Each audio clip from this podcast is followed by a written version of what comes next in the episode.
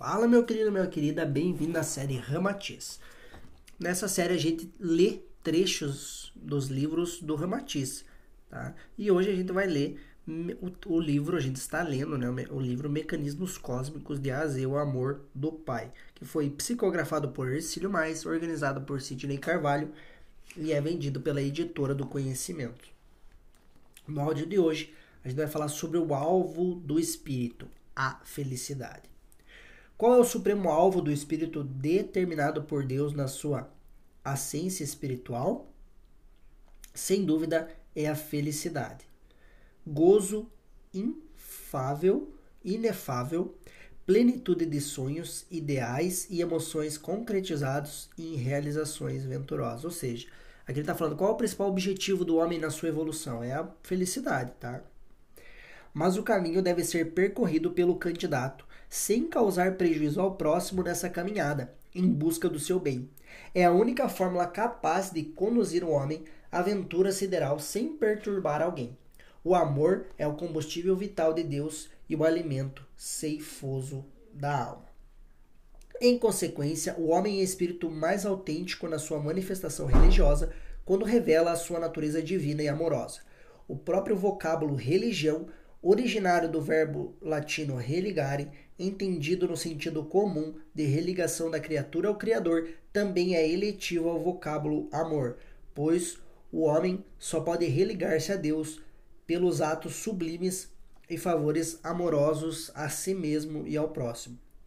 O culto religioso, quer seja realizado através de ritos primitivos ou manifesto pelas cerimônias luxuosas, em reverência às imagens dos santos e profetas dos templos modernos, sob o incenso odorante e a decoração das flores, também é sempre uma forma do homem amar a Deus, porque o amor é a própria essência da divindade. Só o homem bom, justo e amoroso compreende o estranho mistério de que é preciso primeiramente esquecer-se de si mesmo e doar-se incondicionalmente ao bem alheio, se quiser ser feliz.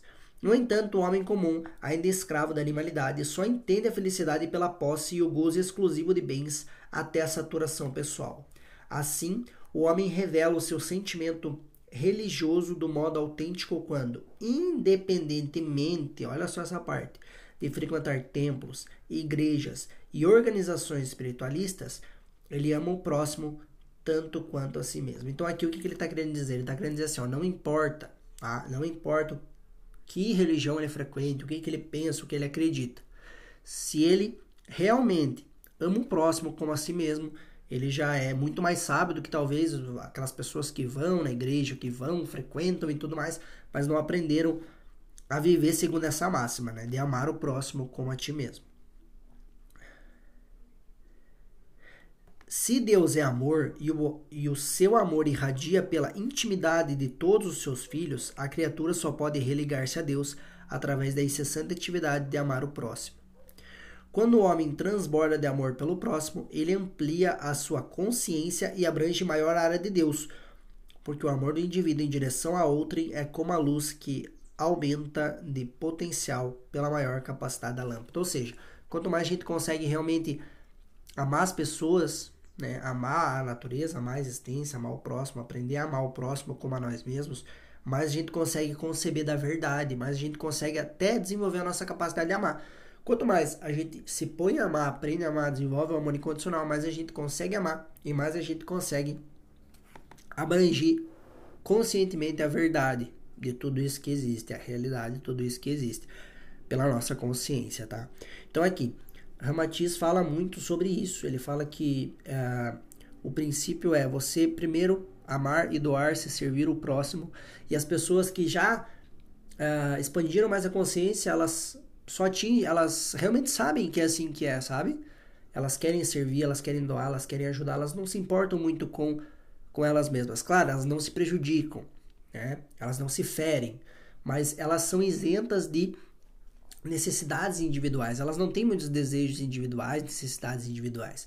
Elas pensam muito mais no coletivo, em ajudar o próximo, e não é algo de sofrimento para elas, não é isso, não é algo tipo, ai meu Deus, eu tenho que servir, e ai, vamos chicotear aqui minhas costas. Não, não é isso, sabe? Elas realmente gostam disso, elas se sentem felizes através disso. E Ramatiz diz que realmente a felicidade suprema ela só é conquistada quando a gente consegue amar mais o próximo do que a nós mesmos, tá? E as pessoas que, que já estão nessa caminhada conseguem sentir um pouco isso a cada passo que dão. Né? Só que a gente tem que entender também que isso daqui é o destino, entendeu? A gente não tem como chegar talvez de uma hora para outra no destino, mas a gente tem degraus que vão nos levar a esse destino. O que eu quero dizer com isso?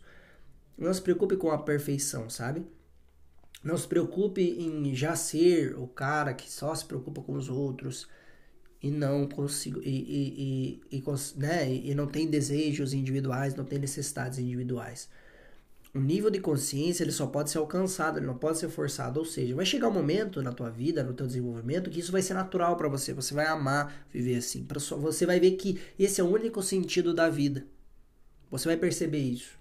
Tá? Talvez hoje você não perceba, tá tudo bem. O importante é você começar buscar conhecimento, buscar sabedoria, buscar colocar o amor em prática para que você se desenvolva cada vez mais, possa amar cada vez mais e que a tua consciência possa abranger cada vez mais a verdade. E assim você vai ser cada vez mais uh, vai querer servir o próximo por amor ao próximo, por prazer em ajudar o próximo, do que por alguma algum desejo individual, alguma necessidade individual, tá? Então a gente tem que entender o seguinte: isso seria a meta, né? Seria o perfeito. Nós não somos perfeitos, nós estamos aqui se desenvolvendo.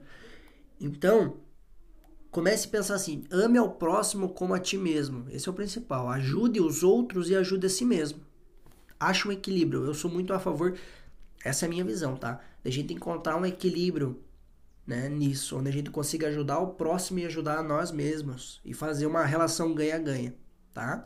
E com o passar dos teus anos de desenvolvimento, talvez não nessa vida, mas em próximas vidas, em, né, para frente, se você continuar no caminho de desenvolvimento evolução conscientemente, vai ser ainda muito mais rápido isso, tá?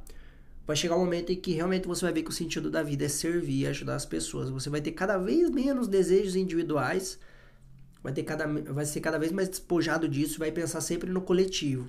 Tá? Vai começar a se doar mais, ajudar mais. Isso para você não vai ser nenhum sacrifício.